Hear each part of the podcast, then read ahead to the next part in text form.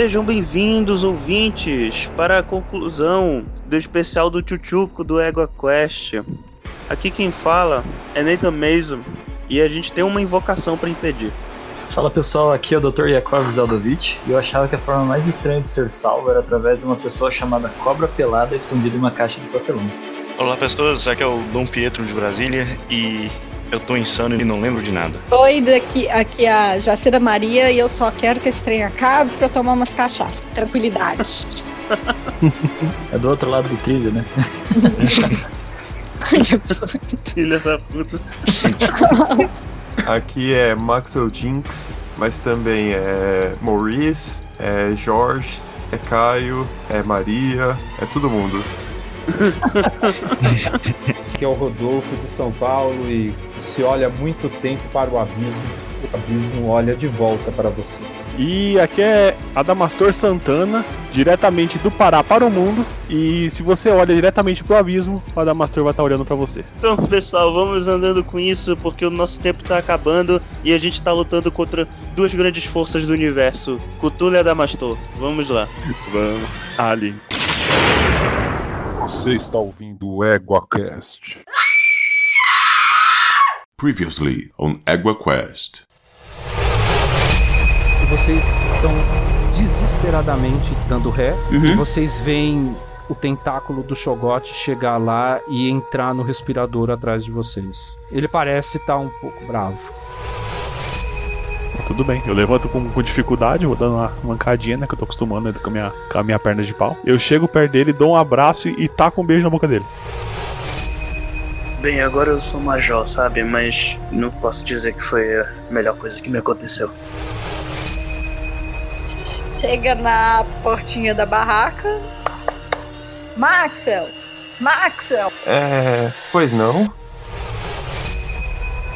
A gente esteve numa cidade, muita loucura, muita viagem, gente pegando fogo e tal. E meu irmão, um trem quase pegou nós, que você não tem ideia. Troço que era. O trem, o coiso, parecia um troço. E melequento e veio correndo, me, uma loucura, você não tem ideia. Nossa, não grudou um homem aqui, ó. Ó, eu dou uns soquinhos na minha perna, sabe assim? Faço um na perna. Aí eu falo, ó, tá vendo essa perna aqui? Eu perdi por, por gelatina. É. A doutora, um ex-militar, um padre que fazia exorcismo, o Capitão Gancho. Vocês viram um homem de sal. Então, e, e que ele tava pegando fogo. Ah. Eu começo a tirar os livros, sabe? Pra ver se tem alguma passagem secreta. Você tá tirando, tipo, arremessando ou dando aquela puxadinha? Sim, arremessando. Caraca, não faz isso não. Isso, Adamastor. Me pega e finalmente tu vai saber a verdade. Eu, eu chego perto do aborígene, é, aponto pro pinto dele e falo, doeu? Eu traduzo. Agora você traduz, né? Você é um filho da puta. Ele dá uma risada pra você e fala assim: Doeu, doeu um pouco. Mas ficou maior que de um homem branco. Deixa um livro. É perigoso. É muito perigoso. Eu acho melhor a gente deixar o livro aqui então. Por que temos que devolver o livro? Ele aponta pro céu, ele aponta pro céu e ele faz um, um sinal, ele tenta fazer si- sinais com a mão, como se ele, ele quisesse dizer que uma grande desgraça se aproxima, que um grande problema vem do céu se vocês saírem com o livro daí e usarem o livro.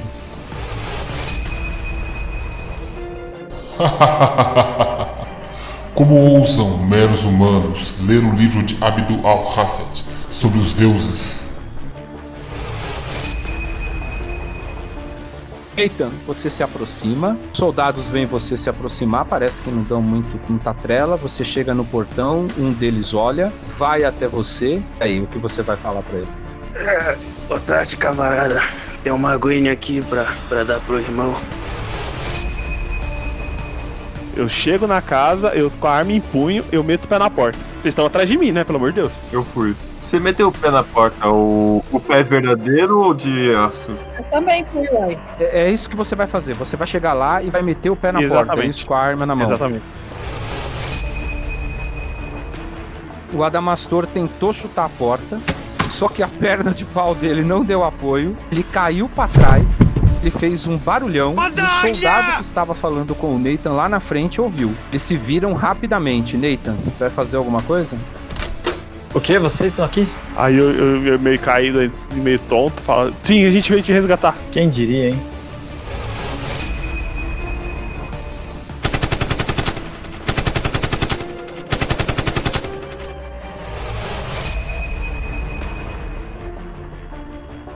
Você acelera o carro e vem com tudo em cima da cerca. Não é difícil, você não precisa rolar dado. A cerca vai ao chão. Você acelera ali pra cima. O soldado desvia a atenção de você. Ele vai Eu atirar vim aqui no pra seu isso, carro. foda-se. O carro, carro é um alvo grande. Ele rola e acerta tiros no carro e Caralho. acerta você também. Você toma dois tiros no mesmo lado do seu corpo, que estoura o seu ombro. Seu braço ele está praticamente inválido.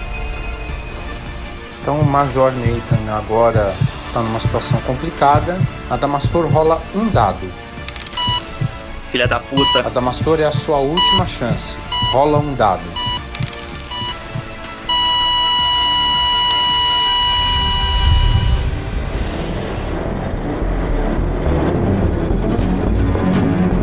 Adamastor, você perdendo o Nathan.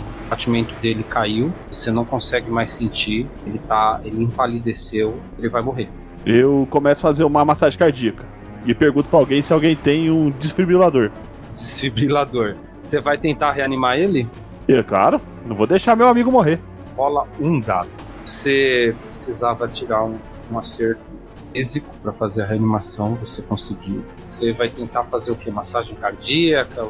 Eu quero é, fazer igual aquele. Fazer a massagem cardíaca no Stay Alive, né? Ah, ah, ah, ah, Stay Alive.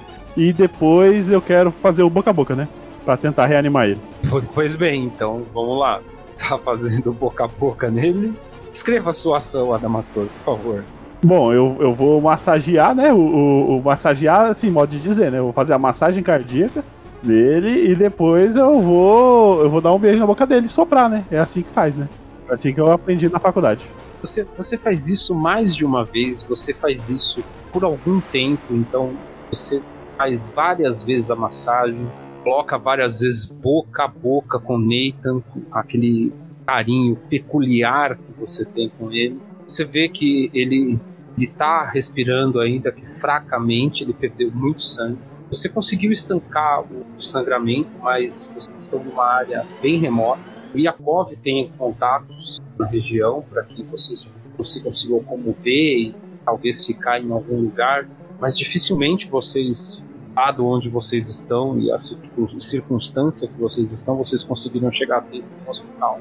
E apesar de vir, Nathan vai ter uma grande sequela depois de recuperar. Provavelmente ele perderá o braço. Vocês demoram aí algum tempo para todos terem o mínimo de condições para viajar, novamente, pelo menos 15, 20 dias. E a gente tá no meio de outubro para no, novembro, né? Um, um pouco mais à frente do meio de outubro. Vocês têm que pegar o avião e ir para Romênia. Todos muito cansados, todos acabados, todos com muita dor, com a alma completamente estilhaçada. Nesse período, Yakov conheceu um pouco do que vocês descobriram. É, ele conseguiu criar relações disso com, a, a- com o que ele estuda, um pouco de, da, da, da física, com um pouco não, né? Com, com a especialidade dele, que é a física quântica. Yakov, você passou e debruçou sobre esse assunto. O livro tem que ficar amarrado ali com o crucifixo, é uma- isso é uma coisa que você não consegue explicar, mas você vai ter aí dois dados para tentar construir um, um- um dispositivo de é, baseado ali mais ou menos com um Schrödinger, onde o livro pode estar aí ou não, mas você consegue controlar é, a posição dele no espaço-tempo. Você tem Beleza. acesso a recursos limitados. Primeira coisa que você tem que fazer é ver se você consegue bolar esse dispositivo. Rola dois dados. Você, você Puta consegue. Você conseguiu é, com acesso a substâncias que não são legais, inclusive. São. É, é, O cara fugiu do Gulag, como se- isso fosse problema. Problema, né? Você consegue encaixotar o Necronomicon de uma forma que vocês agora não ouvem mais ele. Legal. Você controla nesse dispositivo um pouco do espaço e do tempo. Você ainda não sabe como isso se faz, se acontece muito bem, mas você consegue anular isso, isso te deixa bem intrigado. Você sabe que o, o desdobramento disso para o mundo é enorme. Você está A gente conseguindo estabilizar pegado ele, ele antes. está conseguindo estabilizar uma transição interdimensional de partículas. E Isso é, é, é algo que você também nem entende direito, mas que você conseguiu fazer. Pelo menos para ter paz, poder dormir à noite sem ouvir as vozes do Necronômico. O que vocês têm agora é um grupo que tem que, que tá ferido, que tá cansado, que tem uma missão a realizar agora, Romênia. Vocês embarcam, descem na Romênia. O Maxwell sabe exatamente aonde é a localização. Ela fica no centro da Romênia, numa biblioteca. Estão em Bucareste. É, o local, o Maxwell sabe onde é, ele fica no centro, né? Ele teve a visão do passado e do presente e do futuro. É uma biblioteca que fica no centro da Romênia. O que vocês percebem ali é que as ruas estão estranhamente vazias. tem ninguém. A Romênia, muito vazia. Tá, tá quase que ninguém. Tem uma ou outra pessoa indo em direção a uma praça. E aí, ouvintes, desculpem a não precisão de datas, porque isso aconteceu dia 21 de dezembro. Todos estão indo para uma praça, vocês conseguem saber, sem muito esforço, que o- líder romeno, Nicolau Ceausescu, está fazendo um discurso nessa praça. Então, as ruas estão É, relativamente alguém vazias. sabe pra onde a gente tem que ir? A gente tem carro, velho? Não, vocês vão a pé. Ela que não dá pra alugar um Lada. A gente- Lá da Não, comunista. que- É, não, vocês estão no centro da Romênia, é tudo muito pequeno ali, dá pra ir a pé. Então vocês podem tentar um carro, mas vai ter que roubar. Vocês têm dinheiro ainda, Vamos- gente. Isso é uma coisa importante. Eu acho que vocês Não, não têm não, nada não. na vida de vocês. Vamos roubar, vamos roubar. Olha a merda. Quem vai É. roubar o carro? Se eles forem roubar o carro, eu vou estar longe, porque eu não quero mais levar um tiro. Quero deixar esse Eu vou Calma. roubar o carro. Roubar é stealth. Stealth- é pra cima ou pra Eu tô baixo? sem um braço, né? Impressionante as más decisões do Adamastor, né?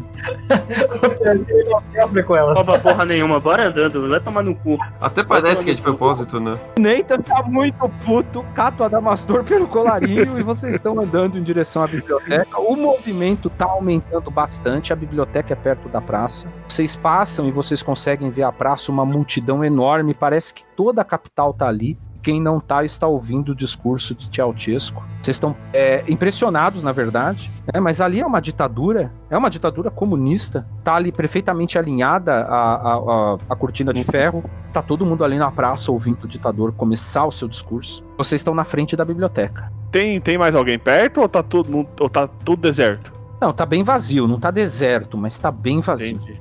Eu já falo, ô Jacira, será que não é melhor a gente fazer aquele, aquele preparar alguém pra fazer aquele esquema lá, não? Não sei, acho que a gente tem que, tem que ver com o Max, ele que sabe onde a gente tá indo, o que que tá acontecendo.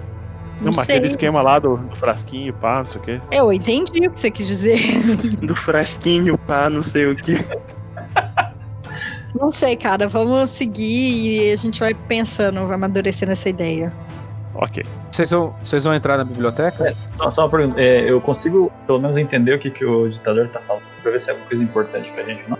Ah, tá, você tá entendendo. Ele tá falando da importância e de como é próspera a Romênia, da importância do, do- da união em prol dos trabalhadores. Você sabe que tudo aquilo é uma hipocrisia, que na prática É. as coisas não estão funcionando assim. Você sabe que também em outros lugares do mundo, aqueles que se dizem inimigos desse sistema também são hipócritas, mas é isso que ele está tentando. Ele está tentando preservar uma unidade nacional, que você sabe que é uma unidade nacional hipócrita. No meio da Guerra Fria, é isso que ele está falando. Beleza, beleza. Vocês entram na biblioteca, vocês percebem duas pessoas ou três como se estivessem dormindo nas mesas dessa biblioteca. E a atendente que fica no fundo da biblioteca também parece que tá com a cabeça baixa no balcão. Segura da Mestor pra ele não puxar pela perna dela.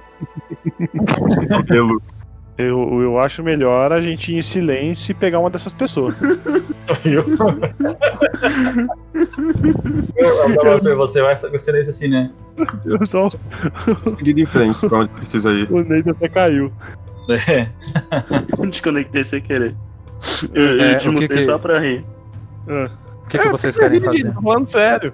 Eu tô seguindo em frente. Tá seguindo em frente? Rola, rola, você passa por uma das mesas, rola, rola os dois dados, Max. Você percebe que A pessoa que tá dormindo na mesa tem uma poça de sangue na mesa. Ela tá morta. Ela tá dormindo morta? É, gente, vam- é, temos problemas. Eu já. Eu já puxo a arma, já fico com ela na mão. É, mas Boa. a gente, a, a gente vê como, como que ela morreu? Você pode virar o corpo dela, levantar o corpo dela. Eu passo o dedo no sangue. Bom, é sangue. Caralho. Tem gosto de sangue? Óbvio. Achei que ia dar uma lambidinha pra saber se é, se é sangue mesmo. Nossa, aí ele pega doença, né? Com É. certeza. Vou, vou, vou virar o cadáver. Ele teve a garganta cortada. Eu levanto um pouco a camisa pra ver se tem umbigo. Tem, tem umbigo, mas tem uma tem, tem tatuagens de selos. Se fossem selos. Círculos o desenhados. inútil deu em alguma coisa. Nada do que eu faço ainda. Círculos desenhados e, e- e você não consegue relacionar a nada que você conheça. Esses, esses símbolos, esses símbolos especificamente. Eu consigo ver esses símbolos? Consegue, ele levantou a camisa, todo mundo viu. Esse, esse corpo é de nada. homem ou de mulher? É um homem. Então eu tiro a camisa. Bom, ele é todo tatuado, menos o rosto. Cheio desses símbolos. Cheio desses corpo inteiro. símbolos. Eu tiro a Sim. calça dele. Perna também é tatuada, vamos ver até onde isso vai. Tá bom, eu acho que eu, eu só. Eu, eu, eu não vou tirar, mas eu só vou dar um- uma, uma puxadinha assim na cueca e vou ver o que, que, que acontece ali. Nada acontece. Eu tava esperando a porra de um alien pular na tua cara. Eu quero ver se tá tatuado, caramba. Não, não tá tatuado.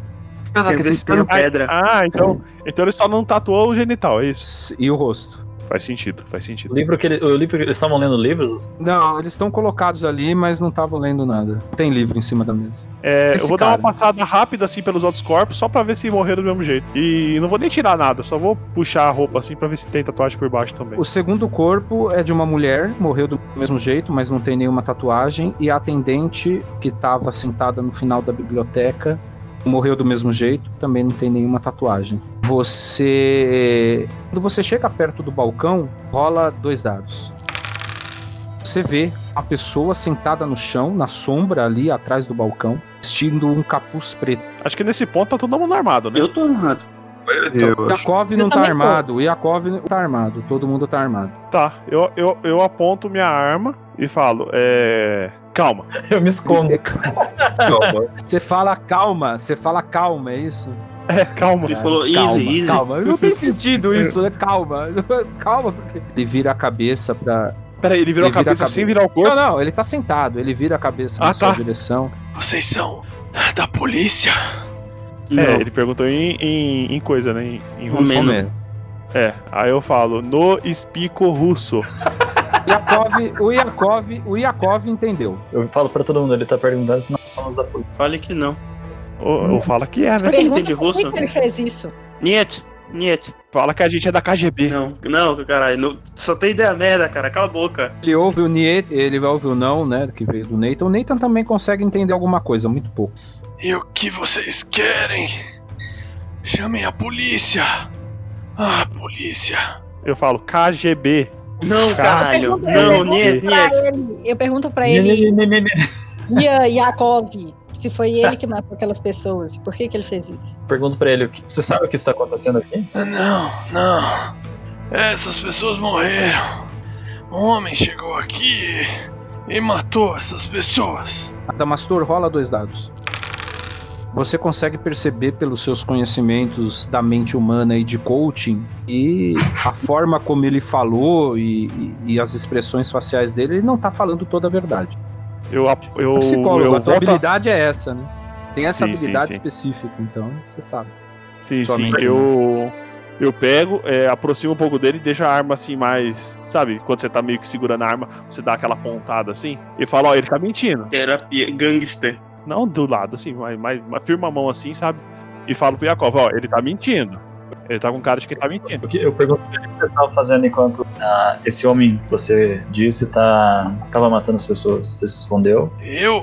Eu. Eu. ah, eu fugi. Eu fugi. E o que você está fazendo agora? Ele me machucou, me feriu muito. Muito. Mas eu não consegui sair daqui. Ele abre o, o manto negro dele e ele tomou um tiro no estômago. Ele tá aí há um bom tempo, ele tá sangrando muito, ele tá muito branco. Grave, ele parece que tem pouco tempo de vida. Com meus conhecimentos de fisiologia, eu acho que ele vai morrer logo. Como ele vai morrer logo, né? Falo, Jacira, Jacira, traz o trem. Puxa o trem, porra. É, se ele, vai, se ele vai morrer de todo jeito, acho que é melhor a gente aproveitar essa morte. Mas se a gente matar ele, ele não vai, não vai categorizar como o sacrifício de novembro? Não, porque é outra coisa isso aí. Isso aí é outra coisa separado. Isso aí é coisa do Joseph Klimber. Você sabe me dizer por que, que essa pessoa matou todas essas pessoas aqui na biblioteca? Yakov, rola dois dados. Você vai tentar convencer ele a te falar uma informação por sarcasmo, só pra te ver sofrer. Você conseguiu. Cara, é foda, hein? Ele tá nos últimos momentos de vida dele. Ele parece não tá mais ligando pra muita coisa. Ele olha pra você, dá uma risada e fala: Companheiro, camarada, a pessoa que veio aqui pra cumprir um ritual de sacrifício e. Ah, conseguiu. Ah, nós também somos adoradores do mesmo Deus, mas ele é diferente. Ele não. ah, Ele não tem limites. Ah, eu também achei que não tinha mais nada. Eu também achei que não tinha. Mas ele é capaz de fazer o inimaginável para ver o grande ancião levantar das águas. Então ele sacrificou um dos nossos cultistas e na saída matou mais duas pessoas. Esse. é- Esse é um local sagrado. E também. Nós também estávamos aqui para entender o ritual, mas ele. Ele é diferente, ele sabe muito mais do que nós. Eu estou te contando isso porque. ah, porque todos nós já estamos condenados. Em breve o grande Cthulhu se levantará. E eu espero que ele se lembre que eu o louvei por tanto tempo. Ah, e eu não seja o primeiro a ser pisado. Você sabe que você tem uma chance aqui com a gente de conseguir uma certa ajuda, né? Nós, você, você, você se habilitaria participar de um novo ritual com a gente, já que você tá, aparentemente, pelo que eu posso ver, você tá nas últimas. Que ritual? Fala, eu falo pra ele, fala de sais primordiais. Ele arregala o olho e fala: Você quer invocar o Yog Sotó? Yog Sotó.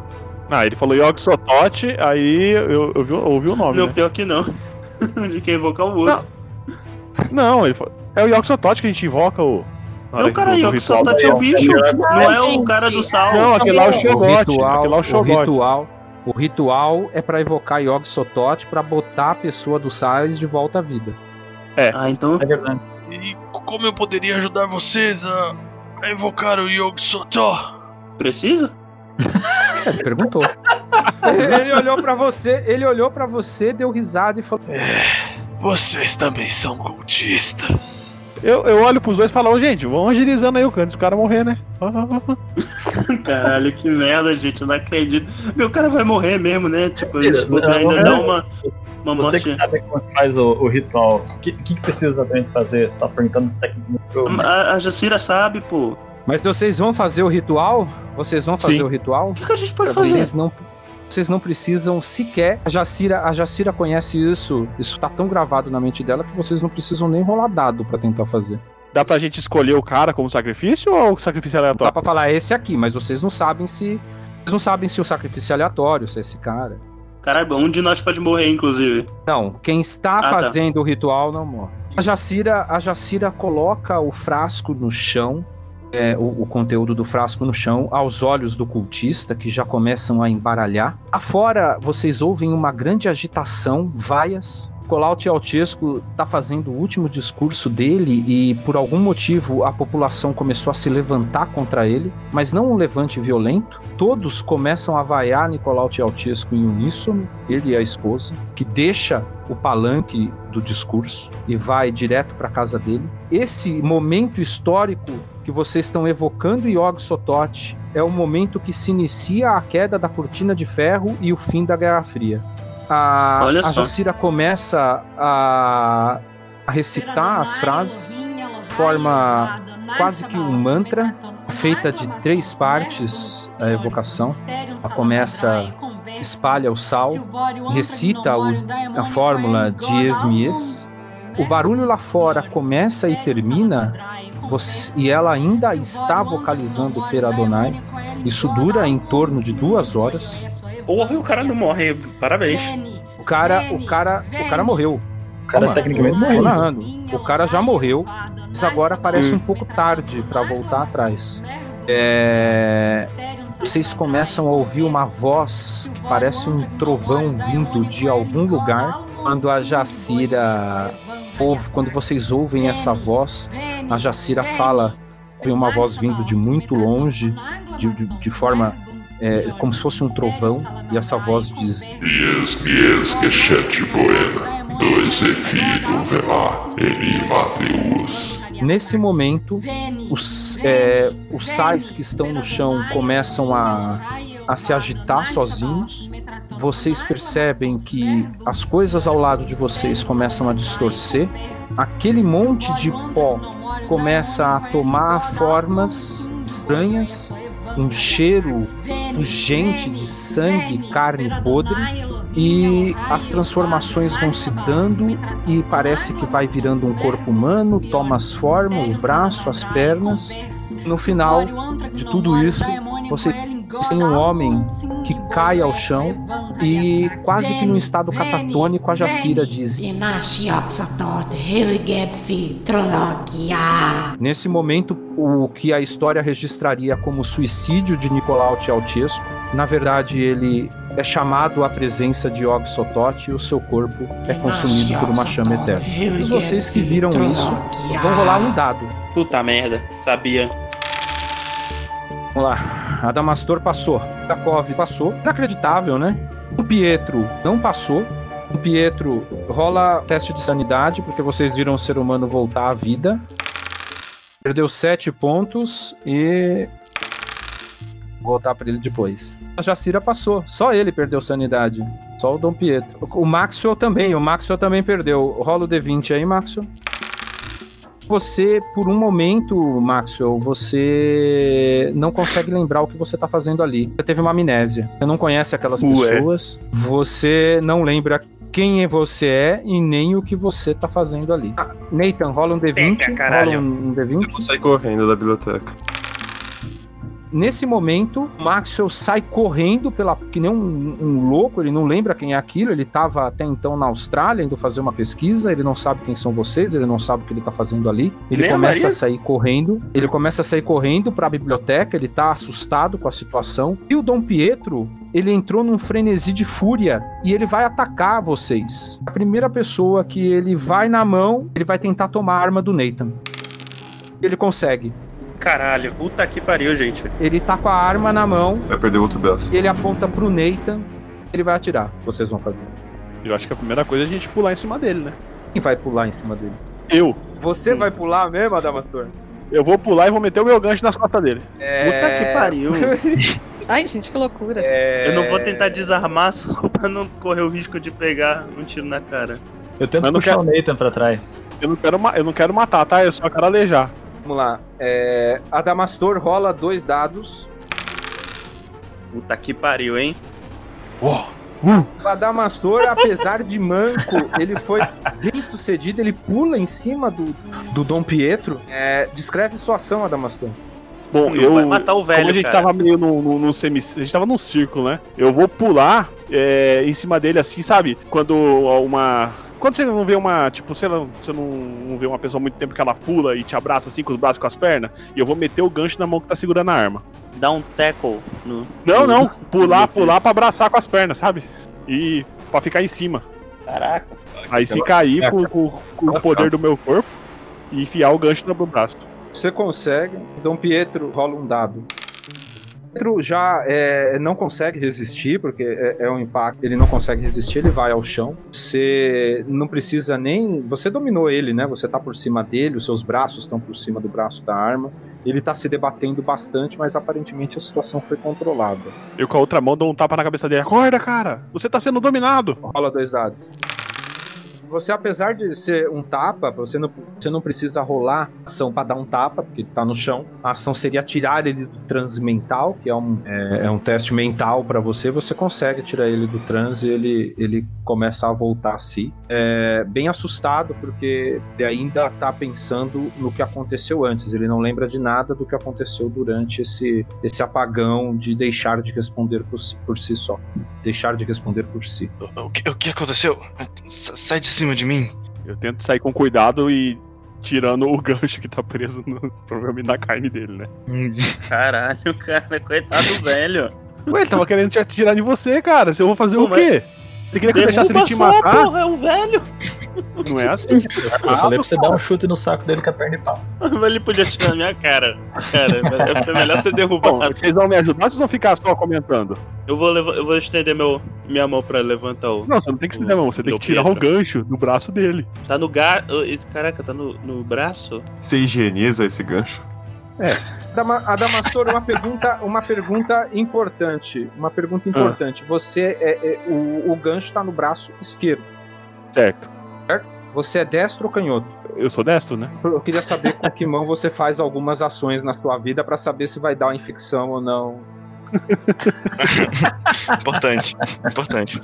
Muito importante. É, gente, vocês têm uma pessoa nua que acabou de voltar à vida na frente de vocês e que ela, ela tá assustada, ela começa a recuar e ela tá pergunta: Quem são, quem são vocês? O que querem de mim? Foi, foi o Curry que mandou vocês aqui? Não, não foi o, o Coen que mandou a gente aqui, mas nós precisamos de, de uma ajuda sua. O que, que vocês querem de mim? Primeiro eu pergunto quem é você. O meu nome é, é Alistair Crowley. O mago? Sim, o mago. Aliás, o único do mundo moderno. Mas o que vocês querem? É que você não conhece o Paulo Coelho. Quem? Paulo, o quê? Bom, não, não vem ao caso. Hum, como vocês conseguiram me trazer de volta à vida? Só Curry tinha o ritual. Mas o que querem de mim? Vocês conseguem perceber, sem rolar dados, ele acabou de ser trazido de volta à vida e ele tá bem machucado, como se ele tivesse sido torturado. Provavelmente esse é o último status que o Curren, os ferimentos que o Curren infligiu a ele, pois matou ele, transformou em sal essencial, deixava esse ciclo acontecendo por pelo tempo necessário para ele extrair conhecimento que ele precisava para fazer os rituais. Ele tá bem assustado. O que aconteceu com você? O que, que esse Coen fez contigo? Gente, alguém tem um, algum sobretudo, alguma coisa? Dá pra ele, por favor. Então tira o blazer e cubro ele. Você tira o blazer, cobre ele, você cobre até os pelos pubianos, mas tá aparecendo ali embaixo ainda caindo, né? Não sei muito que ajudou você dar o blazer pra ele.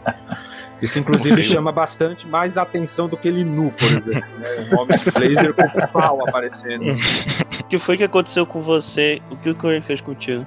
Ah, ele, ele fez comigo o que faz com todos. Esse desgraçado nos traz de volta à vida usando do ritual e faz o que for necessário para extrair conhecimento. Ah, geralmente ele tortura a gente, depois nos mata novamente, nos transforma em sais essenciais. Eu nem consigo imaginar quantos não estão na mão dele nesse ciclo eterno.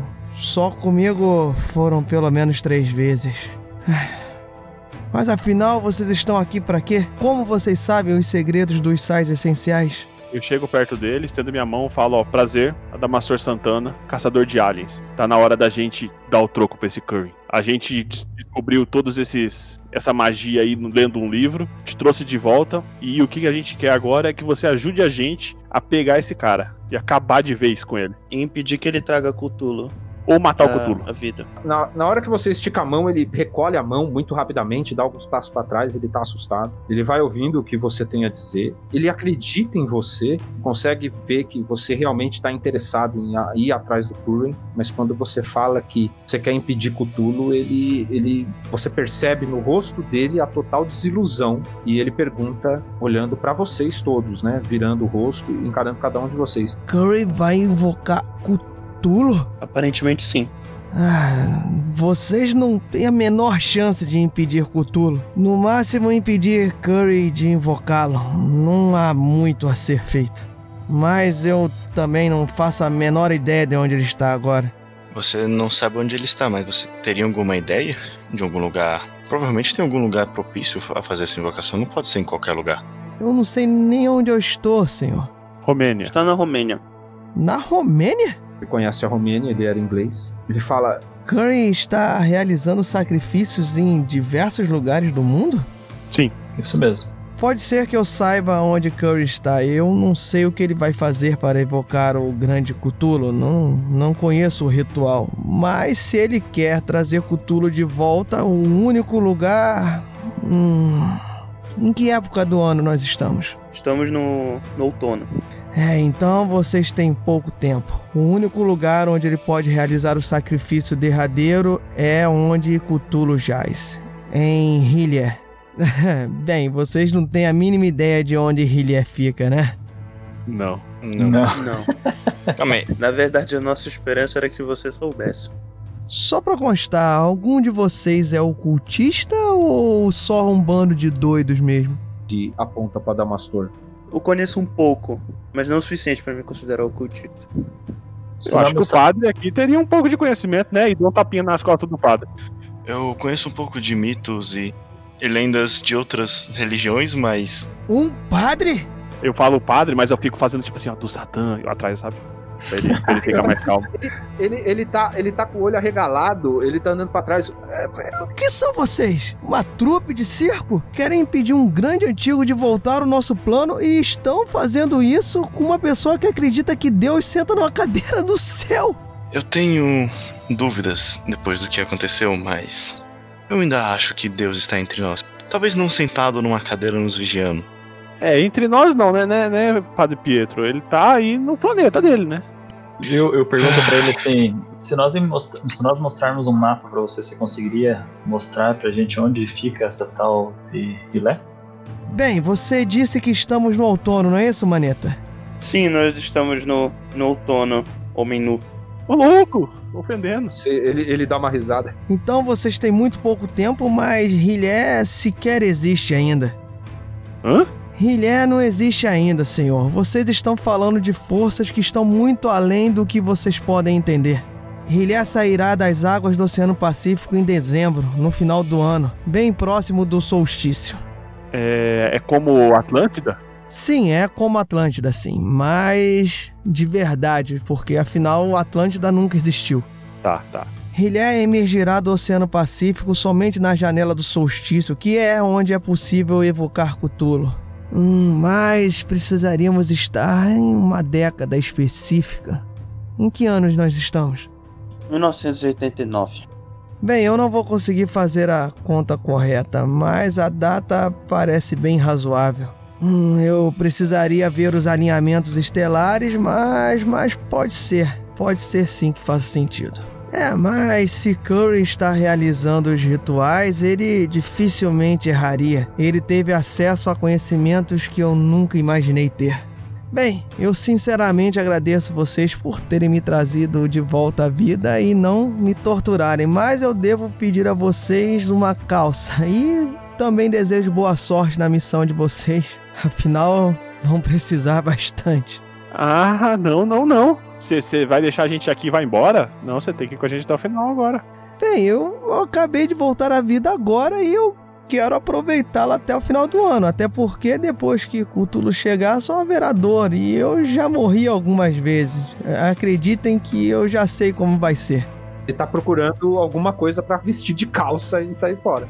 O, o, o manto lá do cara, pô, que, que foi sacrificado. Ou que quase foi sacrificado. Tá Se vestindo ali do jeito que dá e fala. Ah, muito obrigado e boa sorte. Eu vou falar, ô, ô, ô, ô Nathan, você vai deixar ele embora mesmo? É melhor a gente manter ele pelo menos um pouco de tempo aqui com a gente. Ô, ô, ô, ô, ô seu Crowley, é, ma- calma aí. Ele fala andando em direção à saída da biblioteca. Pois não? Não, cara, é, se você for com a gente, você pode viver até mais que dezembro. Se a gente conseguir impedir o Curry, você pode viver aí mais alguns anos fazendo aí sua magia negra, fazendo aí seus rituais de satanás, o que você quiser, cara. Eu acho que seria uma boa você ajudar a gente. Vocês? Uma trupe circense impedir um mago de centenas de anos?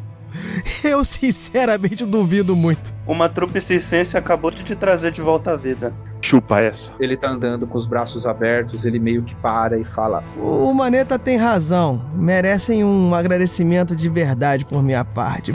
Ele volta um pouco pra trás. E ele, ele olha pro Nathan e fala: Vocês sabem onde fica Rilé? Quando eu li o Necronômico, eu cheguei a ver Rilé, mas eu não sei onde pode ficar. Fora de que pode estar no Pacífico, como você falou. Eu vou dar minhas referências a vocês. Assim eu estaria ajudando de alguma forma, né? E a gente está numa biblioteca, não é isso? Ele sai andando com um Atlas, volta até vocês e ele abre o Atlas e coloca o dedo em cima de onde seria Rilé. Obviamente não há nada ali. Ele fala: É, então aguarde 15 dias antes do solstício e boa sorte. Deixa o livro na tua mão, tá voltando a sair da biblioteca. A gente consegue perceber se ele tá falando com certeza que é, que é só isso a gente mesmo. trouxe ele a vida, né? eu imagino É. que, nos- que seja Eu o melhor vou- agradecimento que ele pode Vou dar fazer, pra um vou fazer um outro, o último favor pra ele. Falei, ô, senhor Qual, é, chega aí, chega aí. Deixa eu comentar um negócio com o senhor. Ele vira, mas ele tá andando, de, ele tá andando, ele vira de costas, andando de costas e fala: Pode falar. Eu vou acompanhando e vou, eu vou falar com ele. Então, é o seguinte, eu sei que o senhor tá, tá, tá voltando agora e tal. As coisas mudaram um pouco. Então, assim, se, se o senhor quiser recomeçar a vida, eu vou te passar o número aqui. Aí eu pego um cartãozinho. Esse aqui é o meu amigo, ele chama Eric. Ele mora na Suíça. Pode entrar em contato com ele, fala que eu tô te encaminhando, que ele vai te ajudar a se reerguer. Muito obrigado, meu amigo. E mais uma coisa, qual o seu nome? Adamastor. É, Curry não me passava nenhuma informação aqui do mundo externo. Eu consegui algum fã? Eu acho que sim, eu acho que sim, mas cuidado que tem muita gente que não entende a sua arte, né? Então você pode ser. Tem uma música chamada Mr. Crowley, eu falo lá do fundo. Ah, aí sim. eu quero conhecer o cara que gravou isso. Isso que eu ia comentar. Inclusive, acho que você devia realmente ir se apresentar pra ele. Boa sorte, senhores. E na verdade, eu queria dizer que eu gostaria muito de estar vivo depois de dezembro. Um abraço. E sai da biblioteca. Acho que fizemos uma boa ação hoje, né? Sim, mas- é. Cara, gente boa, cara do bem, né? Pois bem, pessoal, então agora nós temos que achar um lugar pra ficar e encontrar um jeito de ir pro Pacífico Sul. Tudo bem, é, mas. é só isso. Onde? Bom, a gente pode invadir alguma casa aqui perto e, e- e ficar por ali, né? Enquanto, enquanto a gente descansa, comer algum, pegar a- a- alguma coisa da dispensa. Só pra recuperar as forças e depois ver o que a gente pode fazer. Nós temos ainda um pouco de tempo até o solstício, então acho uma boa a gente planejar tudo. Mas não podemos considerar que é tanto tempo assim. Vocês chegaram até aí por meio de ilegalidades. Vocês são procurados hoje em todos os países que são aliados dos Estados Unidos e países que são aliados da Rússia. Ou seja, que vocês acabaram de tirar o Yakov da prisão. Ou seja, vocês são procurados no mundo todo. Sim. Talvez menos no Brasil, que é uma zona inacreditável, mas são hoje clandestinos. Sim. Vocês não têm pra onde ir de verdade, não tem um lugar seguro pra ficar. Conseguem, ainda com o pouco que resta a cada um de vocês, A gente pode ir pra Suíça. O meu amigo Eric, ele vai, ele pode ajudar a gente a resolver tudo isso. Inclusive, eu acho que é até bom ele ficar sabendo que ele pode prover algumas coisas pra gente, né? Porque ele tem muito recurso. Você tem certeza, Damastor, que ele ia ajudar a gente? Sim, tenho certeza. Ele é um, foi, é um dos meus amigos mais fiéis aí, me ajudou em todos os momentos da minha vida e a gente tá junto nessa de, da caça aos aliens. Vocês querem tentar, não vai precisar fazer muitos testes, né? Tem uma pessoa que é contato que já Uhum. ajudou vocês a chegar até aí. Bielorrússia até aí é mais ou menos a mesma distância que vocês têm que percorrer, talvez um pouco menos até, né? É, Vocês querem tentar ir pra casa do Eric? Acho que sim, pelo menos pra gente ter um ponto aí pra gente se recuperar e, e, e com- ter um ponto de partida, né? Talvez fazer uns documentos falsos. Conseguir pelo menos descansar, né? Vocês saem da biblioteca, encontram parado na calçada, olhando para o céu, o Maxwell. Ele já recuperou a memória, mas ele está muito perturbado. E de lá vocês vão até o contato de vocês para ir para a Suíça. Se alguém quiser falar alguma coisa, fala agora. Com o paletó que eu encontrei do padre. Então eu chego. Eu, ô Maxwell, você já, você já tá, tá melhor? Você saiu correndo, cara. A gente não entendeu o que aconteceu e acabou que não deu pra ir atrás de você, porque o padre também enlouqueceu, pegou uma arma e depois apareceu o Alistair Crowley. E, cara, é, tá uma loucura. Tá tudo bem? Quem que é o Maxwell? Ah, Ah, o Maxwell como é você. Como é, como é que você se chama? Meu nome é Caio. Vocês conseguem sair, pegam o teco-teco, descem lá na Suíça, num lugar meio afastado. Percalços, idas e vindas, e depois vocês batem numa casa bonita, não muito grande, é, mas um padrão até maior do que as casas ali da vizinhança. E sai o Eric para receber vocês maltrapilhos, sujos, famintos e cansados. Adamastor? Olá, meu amigo Eric, quanto tempo? Oh! O que está fazendo aqui, Adamastor? Então, cara, é. Será que a gente pode entrar pra, pra conversar? Que é meio. tá um clima meio tenso é, por aqui. Mas ó, o que acontece com, com sua perna? Eu recebi um upgrade, eu tô aos poucos virando um pirata. Pra trás ele vê vocês todos maltrapilhos, com cara de acabado. Adamastor? Que- Mas quem são essas pessoas, Adamastor? Eu, eu chego bem baixinho pra ele e falo: Caçadores de aliens. Oh, oh, oh, sim! Entrem, entrem! Entrem na minha casa! Ah, toma, toma um banho! Todos vocês fedem, absolutamente fedem! É, vocês têm agora um lugar neutro, literalmente, né? Suíça.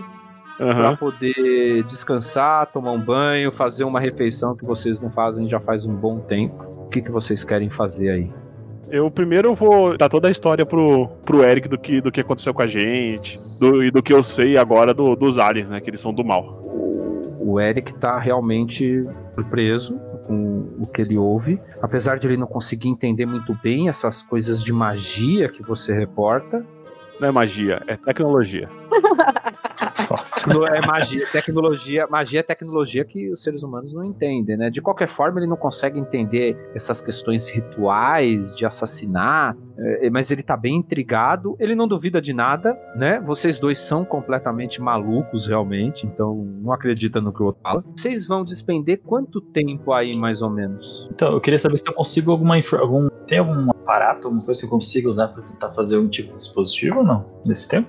Positivo pra quê? Mais ou menos na ideia do que foi usado pra fazer com o Omicron, mas que eu pudesse, sei lá, cair ele em alguma coisa que eu achasse que fosse possível salvar a gente ou não. Você vai fazer, você vai fazer duas coisas. Você vai rolar três dados a uma ação, um teste mental.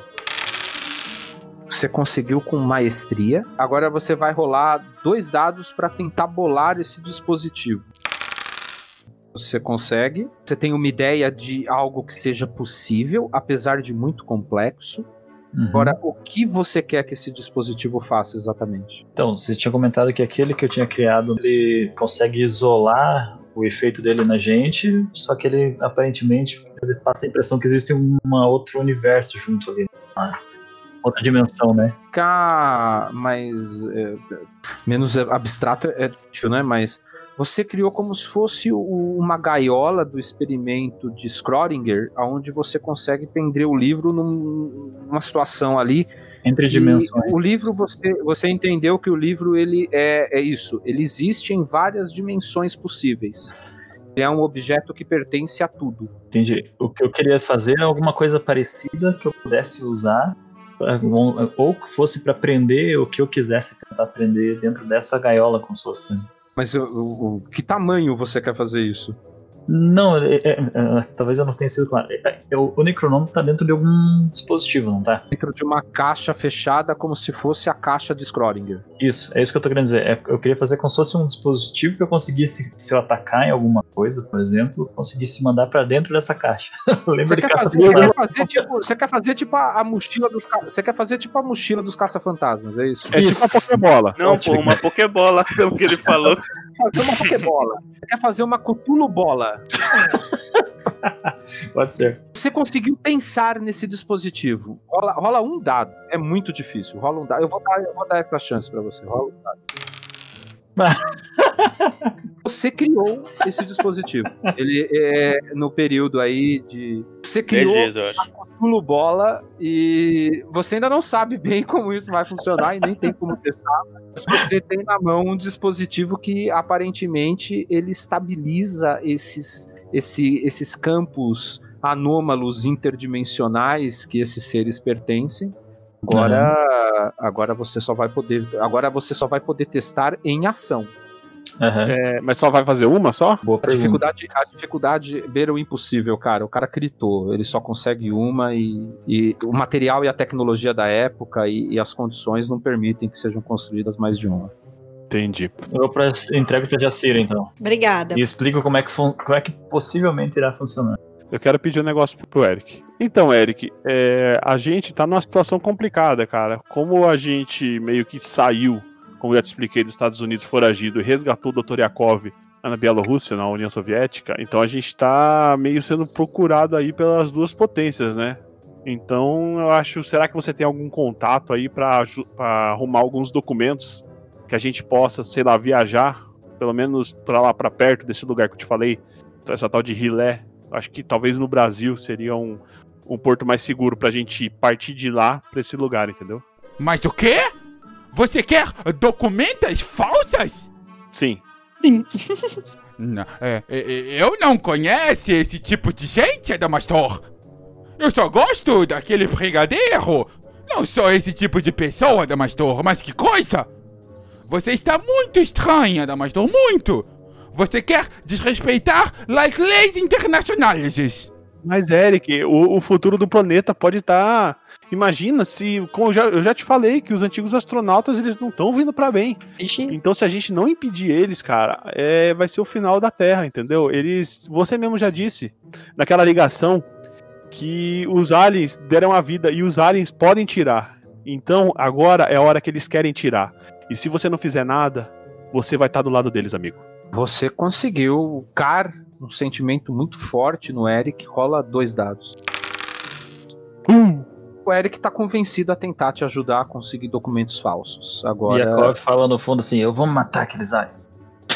O tempo passa e, apesar de vocês estarem dormindo numa cama confortável, vocês terem comida, o Eric ser um anfitrião muito gente boa, muito carinhoso com vocês, vocês estão sendo bem cuidados nesse período. É, próximo, próximo mês, pelo menos, mês e meio, é, vocês envelhecem muito. Vocês passam a não conseguir dormir uma noite completa todos os dias. Dentes, é, pesadelos acometem cada um de vocês. Toriakov, inicialmente, ele começou a ter um pesadelo em que ele recorrentemente estava no cenário da bomba atômica. Toriakov, é, apesar de não ser responsável pela construção da bomba atômica, ele trabalhava nas pesquisas nucleares. E a bomba poderia ter saído do laboratório do Yakov lado russo. Ele se via no cenário de Hiroshima, Nagasaki, é, muito próximo à queda da bomba. Ele estava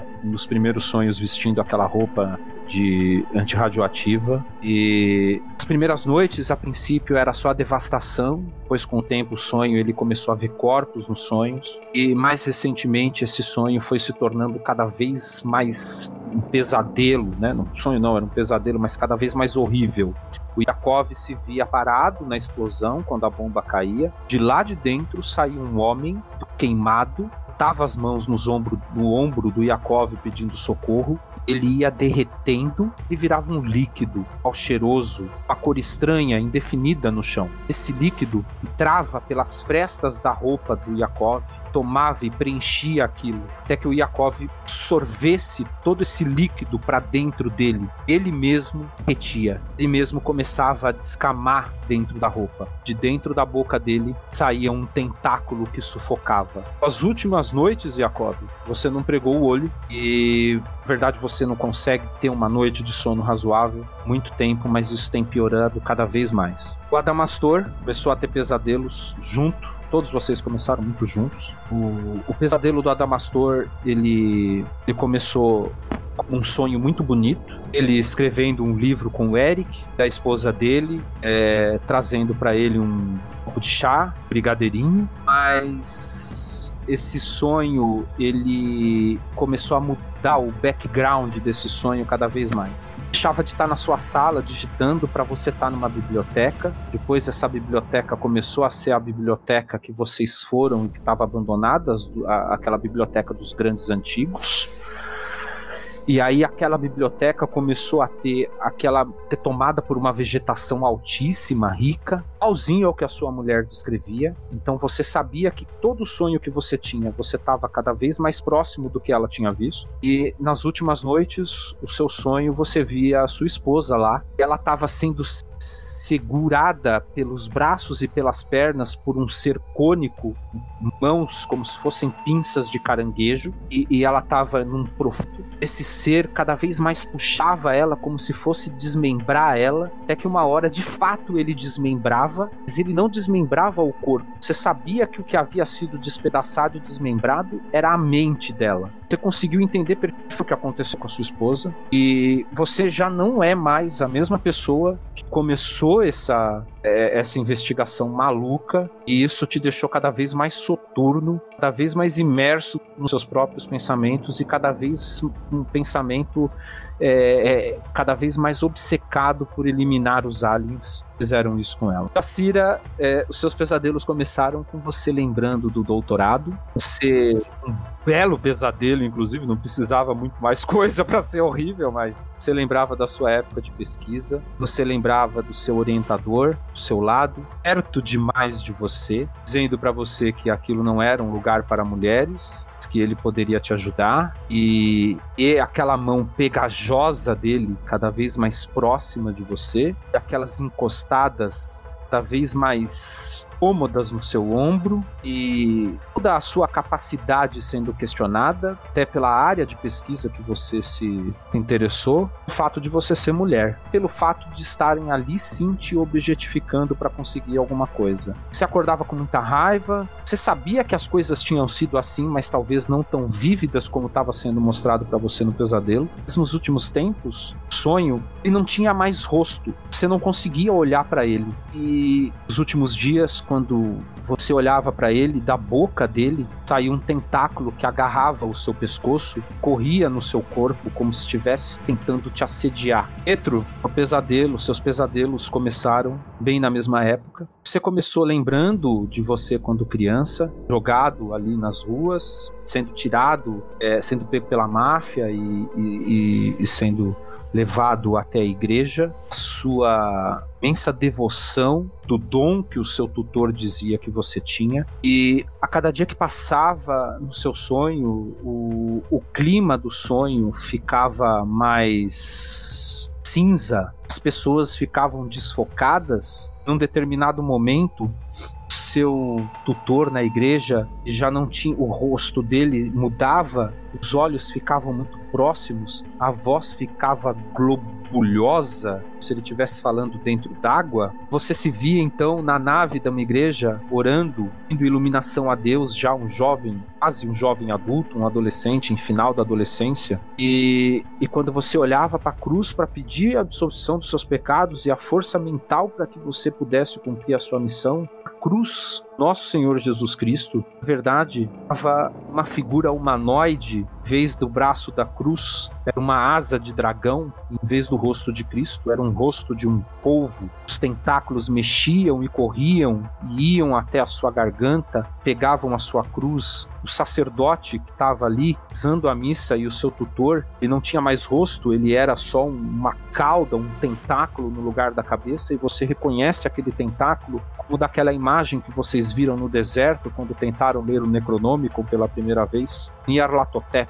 Nathan, você sonha todo dia com a guerra, e todo dia pesadelos recorrentes com a guerra que você participou. A diferença é que você antes sonhava com Vietcongs, agora você é, que você sabia que não eram más, maus, não eram pessoas más de fato, era uma guerra e eram nações e era tudo muito impessoal para você. Você sempre, apesar de ter sido uma pessoa muito honesta, muito boa, você sempre conseguiu separar isso de uma forma muito abstrata na tua mente. Agora não, agora você combate pessoas degeneradas, mas elas estão em toda parte, elas não são só os Vietcongs. O seu batalhão e elas entram em vilas e matam crianças e estupram mulheres e queimam casas e você tenta parar elas toda noite, mas você não consegue porque sequer você é da mesma raça delas. Elas são como homens peixe e se identificam como o exército dos profundos para você e, e que nada tem de humano. E no final de todo o sonho,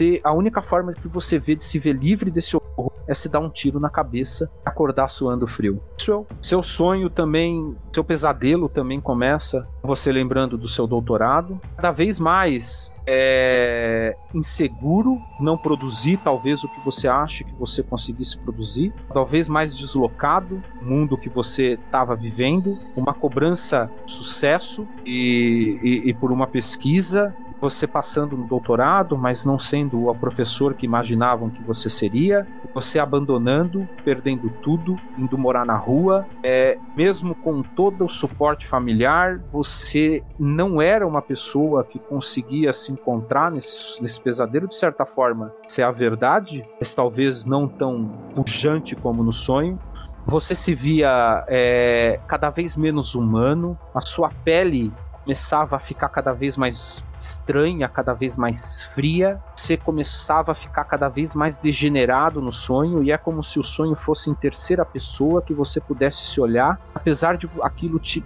deixar profundamente nojado do que o que você estava se tornando, você conseguia perceber que você estava extremamente feliz com o que você estava se tornando. Você acompanhar, acompanha nesse, nesse pesadelo sua degeneração até a hora que o seu rosto começa a tomar face, uma face estranha, como se fosse de um sapo, e você está vivendo entre pessoas como você, que são parecidas, que têm essa forma, e você veste uma tiara e um hobby, tiara de ouro muito parecida, a tiara que vocês é, que você não viu, mas que todos o grupo viu em Smouth. Doutora, inclusive, pegou. Você veste uma, uma tiara estranha, com formas estranhas, e você realiza um culto para essas pessoas e você sequer consegue pronunciar palavras. Você fala como se você grunisse, como se você borbulhasse palavras. Vocês têm esse pesadelos, esses pesadelos de forma recorrente, piorando cada vez mais. Vocês envelhecem, vocês estão cansados disso tudo. É, e falta em torno de 40 dias que aproximadamente o ritual aconteça 40, 30 dias. Vocês teriam um voo muito longo até Rilé, segundo o Lester Crowley, vocês teriam 15 dias, 10 dias, é, Rilé sairia do oceano. Quando toca a campainha casa do Eric Von Däniken, ele vai atender e é uma mulher que está lá fora, que disse que veio a pedido do Yakov, uma velha conhecida dele. Então atendo. Oi, pois não? Vim a pedido do Yakov. Ele tá? Ah, sim. Yakov, visita! Então o Yakov se levanta lá da, da sala, que ele estava muito quieto ultimamente devido aos pesadelos, né? Vai em direção à porta e quando vê a pessoa, abre uns, um sorriso meio escondido e que bom que você veio, Eugênia. Só essa aqui é uma, posso dizer como uma amiga antiga, uma pessoa que eu tenho muito apreço e ela é conhecida como uma aviadora soviética muito é, eficiente no que faz. Ela participou dos bombardeiros na, na época da Segunda Guerra Mundial e acredito que ela vai servir de grande apoio para a gente agora nessa situação que vamos enfrentar futuramente. Eu dou um cutucãozinho no Yakov falei, aí sim, hein? eu, eu pergunto, né? Era uma, era uma bruxa da noite? Isso mesmo. Aí eu já falo, pô, mano, respeito, né? Ela, ela conhece o Yakov da época da Segunda Guerra. É uma aviadora, é, heroína da União Soviética e o Yakov conseguiu contato com ela naqueles primeiros três dados que ele rolou. O Yakov me contou o que vocês querem. Nesse momento, vendo a mãe Ruxa sobre o risco, só me resta lutar mais uma vez. Eu não tenho mais segundas intenções. Tô muito cansada dessa aposentadoria. Vim aqui para ajudar vocês e levá-los até onde precisam ir. Mas tem um problema. O avião que eu tenho é bem velho. A Virginia tá, tá disposta a ajudar vocês. Eu sinceramente não acredito na história que o Yakov me contou. Mas acredito muito nele. É uma das pessoas mais sérias que eu trabalhei. Eu acredito que o mal do mundo provém apenas do homem. Mas, se é pra atacar bomba em alguém, eu quero. Aliás, é o que eu faço de melhor na minha vida. Ela olha pro Yakov com uma cara de quem os dois provavelmente tiveram um affair no passado, mas não deu muito certo Eu já dou outra cutucada nele. Hum, É, é. Yakov, provavelmente, como um bom físico, era uma pessoa alienada, ainda não deu atenção, mas ela tem um grande apreço também pela pessoa, pela inteligência e por tudo que o Yakov construiu, e também pela coragem dele de deixar isso pra trás e dizer que não queria fazer parte mais. Enfim, se vocês quiserem, eu levo vocês. O avião é velho, tem pouco espaço, mas o que eu quero é bombardear o inimigo. Eu já disse, é o que eu faço de melhor. Inclusive ganhei medalhas por isso. Bom, é, senhora Zaratroska. Eugênia. Bom, bom, é, senhora Eugênia, muito prazer. Bom, a senhora não pode acreditar, mas saiba que está fazendo aí um, um favor enorme para a humanidade. Eu acho que tão grande quanto combater os nazistas. Então, é, saiba disso. O que eu mais gosto de fazer é dar na cara de nazista. Ah, eu também. Não é verdade, Yakov? Se bem que você não consegue bater nenhuma criança, né? Eu já, eu já, eu já coloco a mão em cima da boca e falo. "Uh". Eu Cláudia fica um pouco desconcertada assim e acho um pouco a cabeça. Ninguém vai me oferecer um chá? Ah, é, não, com certeza. Me, ó, me desculpa pela, de maple. Me desculpa por essa, por essa grosseria, né? Vou fazer um chazinho especial pra você. Eu tenho vodka aqui, mestre. É, o Dr. Yakov, acho melhor não misturar a vodka com o meu chá, não. Meu Deus. Vocês preparam um chá, passam a noite conversando. Eugênia é uma pessoa muito agradável, muitas histórias da Segunda Guerra. Eu quero conversar sobre ela, sobre a Segunda Guerra também. Perguntar em qual, em qual fronte ela batalhou, porque como eu batalhei pelos Estados Unidos, provavelmente a gente não se encontrou, se encontrou muito pouco. Eu fui do batalhão de bombardeio noturno 588 da Força Aérea Soviética. Nós só voávamos à noite para bombardear as frentes nazistas e por isso ficamos conhecidas como Bruxas da Noite. Eu lutei de 42 a 45. Eu era uma menina. Várias das minhas companheiras foram condecoradas como heroínas da Rússia e várias morreram cedo. Apesar de traumático, nunca mais tive na vida um propósito tão forte como resistir à investida do Reich e defender a mãe Rússia. Vocês passam ali um bom tempo trocando ideias e ela também diz que ela precisa de pelo menos uns 15 dias para preparar o avião e que vocês vão demorar 10 dias porque tem que ser feitas várias paradas até vocês chegarem a, a um lugar próximo de onde vocês vão ou no lugar que vocês vão. Vocês mostram o mapa, ela diz: não há nada aí onde eu vou parar o avião. Então o plano que ela desenha para vocês é sobrevoar a região e se houver condição parar, caso contrário, vocês vão ter que pular de paraquedas. É isso que eu ia falar. Ela tem paraquedas pra nós tudo?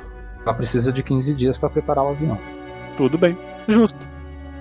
O que, que vocês querem fazer nesses 20 dias, né? 15 dias para preparar, 5 para sair e aí 15 para chegar. Eu acho bom a gente pelo menos tentar arrumar umas pistolas, né? Você vai pedir dinheiro pro. Você vai pedir dinheiro pro Eric porque vocês não têm mais um puto de um tostão. Vocês estão É indo claro. com uma, Vocês estão indo com uma Sim, aviadora. claro. Não sei se vocês entenderam o lance, mas vocês estão indo com uma aviadora suicida, um lugar que não tem onde parar o avião, combater um monte de gente que quer chamar um povo gigante pra vida. Tipo, vocês não têm mais dinheiro, vocês não têm mais nada, credibilidade, porra nenhuma. Eu vou pedir pro Eric dinheiro. Vou pedir na cara dura.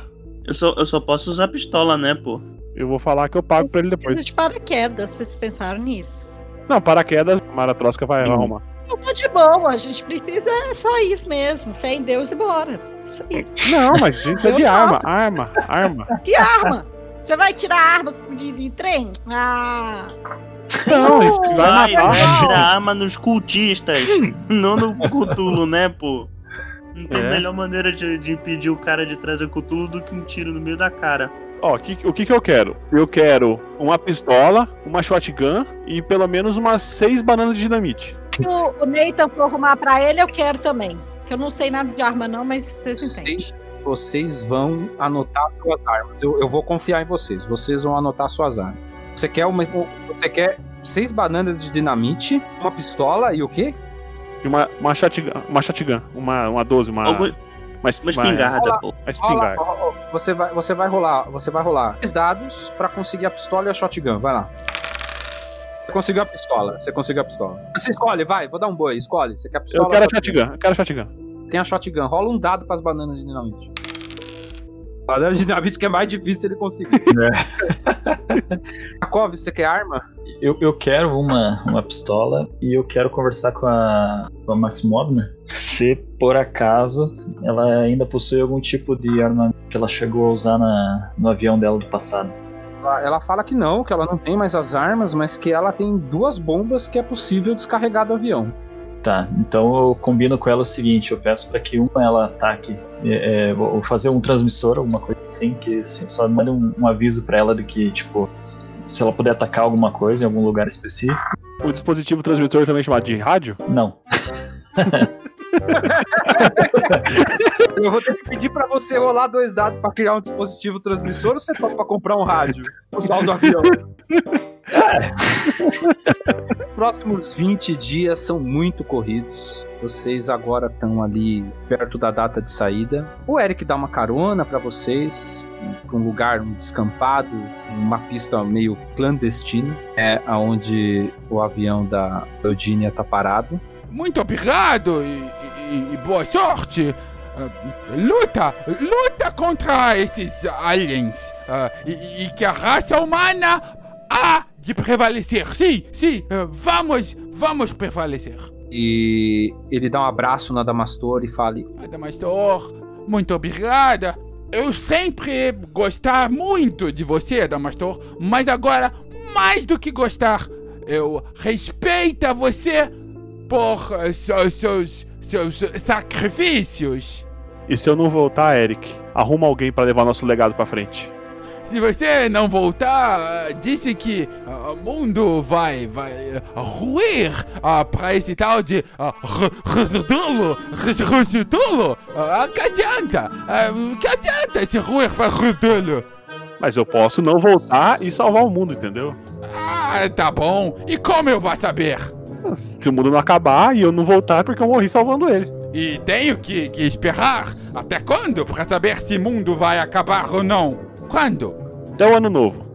Então até depois de ano novo, minha amiga. Até depois. Então vamos? A viagem dura aí, né? São várias paradas para reabastecer. O avião requer manutenção. É, em alguns lugares os contatos não são tão simples, mas a linha é uma pessoa muito conhecida no mundo da aviação e ela sempre consegue alguma coisa. É, aqui vocês estão no Chile, é, 20, é dia 19. Estamos a madrugada, no, dia, no, final do dia 19, perto da entrada da madrugada, vocês vão levantar um voo de algumas horas até Rilé. Todos vocês estão muito tensos, é, é, absolutamente silencioso o avião, todos vocês estão muito tensos. Conforme o avião vai chegando próximo ao ponto, vocês percebem que o tempo está fechando, evidentemente não ser um problema, né? É, a Eudínia é uma piloto muito competente, cada vez mais escuro o tempo ali, porque o dia já amanheceu,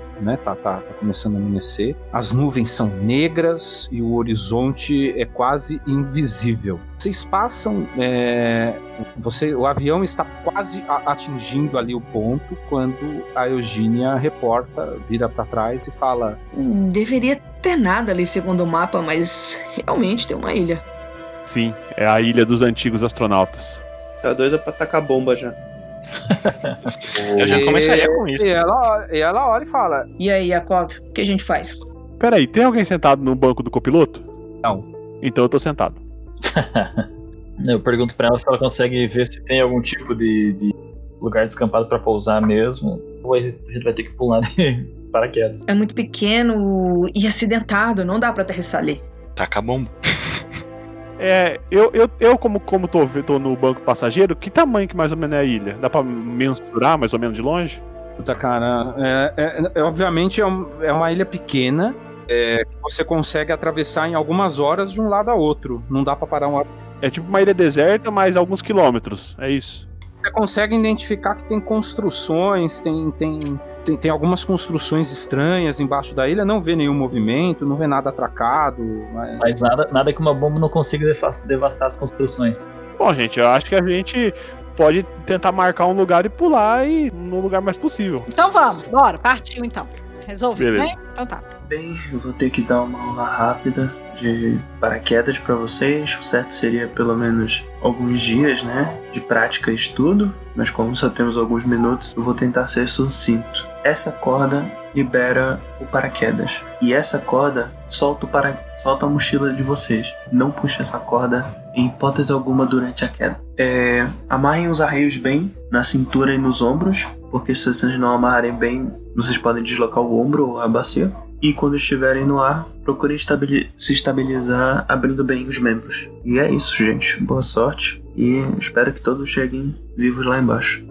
A Eudínia é uma piloto excepcional mesmo em condições adversas. Qual é o problema? As condições são adversas. Um paraquedista em sã consciência pularia no meio de uma tempestade, que é o que está se aproximando. Ela coloca o avião na latitude, na posição, longitude, tudo correto para que o salto, obviamente vocês vão ter que ter algum nível de controle, vocês consigam descer mais próximo ou na ilha. Vocês saltam. Como vocês querem saltar? Todos de mão dada com o Nathan, cada um por si? Como que vai ser?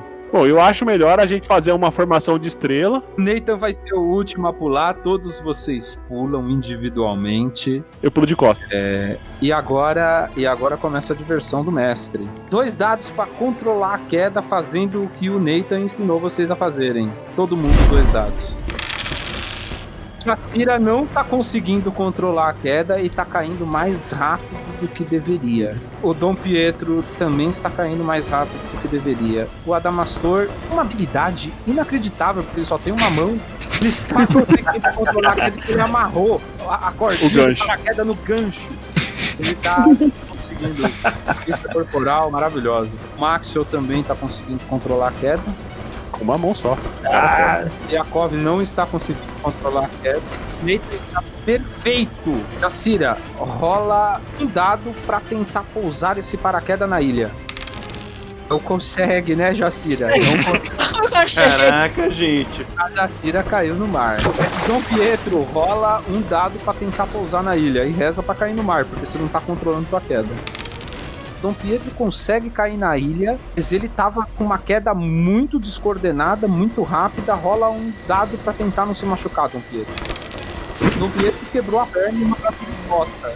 Beleza. Adamastor rola dois dados para tentar pousar na ilha. Você não consegue, apesar de você estar com a queda controlada, você não consegue pousar na ilha, você cai no mar, mas cai perto da ilha. É, Maxwell, você está controlando a queda, rola dois dados para cair na ilha e Yakov rola dois dados para cair na ilha. Maxwell consegue pousar bem. E o Yakov também cai na água. Bom, só o Maxwell. E o Nathan, né? O Nathan rola, rola dois dados para tentar pousar na ilha. Vocês conseguem pousar na ilha. Dois dados Jacira e dois dados Yakov. O Jacira não tá conseguindo nadar e nem a Jacira tá conseguindo nadar, não tá se afogando, mas não parece que tá conseguindo ir para frente, o mar tá um pouco revolto. Adamastor, você não tem uma perna e um braço, rola um dado. Adamastor também não tá conseguindo nadar. Problemático, né? Vocês estão conseguindo, vocês não estão morrendo afogados, mas vocês não estão conseguindo evoluir ali na em tentar atingir a ilha e as ondas estão ficando cada vez maiores. Eu vou fazer o seguinte, lá 3d6, né? para cada um de vocês. Vou considerar que o mar tem atributo 3, tá? Se o mar tirar atributo ou menos, vocês começam a afogar. Caralho. Nossa. Damastor está se afogando. Ah, gente, eu vou pular então na água pra tentar resgatar ele. Damastor está se afogando. A Cira não está se afogando. O Yakov ainda não estão se afogando. Eu vou pular na água tentar salvar o Damastor. O Adamastor tá tentando nadar com o gancho. Ele tá afundando, cara. E uma E perna o cara, e o cara sem braço veio me resgatar, né? O problema de nadar, o problema de nadar é que, que se você tem perna, é, é 70% do trabalho pra conseguir nadar, né? É, Damastor eu- não tem uma perna, não tem um braço, ele é tipo. Mas a perna, mas a perna de pau ela flutua, entendeu? Ela me puxa pra cima. Não vai foi só perna pra cima, né, cara? Não vai te puxar. a cabeça. A Cira roda dois dados, rola dois dados pra nadar. Cira e Yakov. A Jacira conseguiu desenrolar, tá chegando na ilha. A Deus. Valeu, Deus, é nosso. O Yakov ainda não conseguiu, mas tá sem risco de afogamento. É, Nathan, rola dois dados pra tentar. Rola um dado pra salvar o Adamastor. Você também não tem uma mão e tá nadando. Nathan, cara, Ó. o Nathan é um herói de guerra foda, cara. A personagem do caralho criado. O Nathan dá um jeito, agarra o Adamastor e volta nadando de costas só com a perna. O cara é sensacional. Andando borboleta com o seu braço. Jakov, só tá você na água. Rola dois dados pra nadar. Caramba. Jakov tá se afogando. Porra, gente, alguém salve a Kobe aí, cara. Eu acabei de salvar da mais Eu tô com a perna quebrada, eu não consigo pular. Vai, Max, ô caralho. É, quem vai tentar ajudar o padre? O Max, O Max tá ajudando. Você vai tentar fazer uma tala, alguma coisa?